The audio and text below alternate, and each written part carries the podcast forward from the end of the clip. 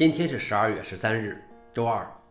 本期是硬核观察第八百四十九期，我是主持人硬核老王。今天的观察如下：第一条，Windows 七和八的支持在明年一月彻底结束。大多数人早在二零二零年就停止接收 Windows 七的通用安全更新，但是由于 Windows 七在企业中如此受欢迎，微软为它提供了额外三年的可选付费更新支持，而现在这些更新也将在明年一月十日结束。Windows 8也将于同期结束支持，而没有额外延长的企业级支持。同时，Edge 浏览器对 Windows 7和8的支持也将结束，以及 Chrome 110版本也会停止对 Windows 7和8的支持。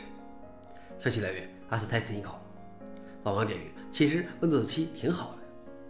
第二条是树莓派将恢复供应。在全球疫情期间，大部分生产树莓派被卖给企业，个人用户很难买到树莓派。苏明派基金会发文称，准备预留十几万台苏明派用于零售，包括 Zero W、Zero A Plus 以及苏明派四的二 GB 和四 GB 版本。预计到二零二三年第三季度末，库存将恢复到苏明派大短缺之前的样子。消息来源：阿斯泰克尼考。老王点评：不一定非要买苏明派。最后一条是，软件质量将致使美国经济在二零二二年损失二点四万亿美元。这一数据来自 Snopsys 的最新报告。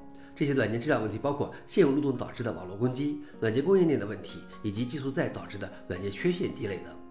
其中，软件漏洞数量增加而导致的网络犯罪损失，从2020年到2021年上升了64%，并有望在2021年到2022年进一步增加42%。此外，从2020年到2021年，由于开源软件组件的缺陷而导致的软件故障增加了650%。消息来源：Security Magazine。老王点评：随着越来越多依赖软件技术，其存在的缺陷和影响也会越来越大。好了，以上就是今天的硬核观察。想了解视频的详情，请访问随附链接。谢谢大家，我们明天见。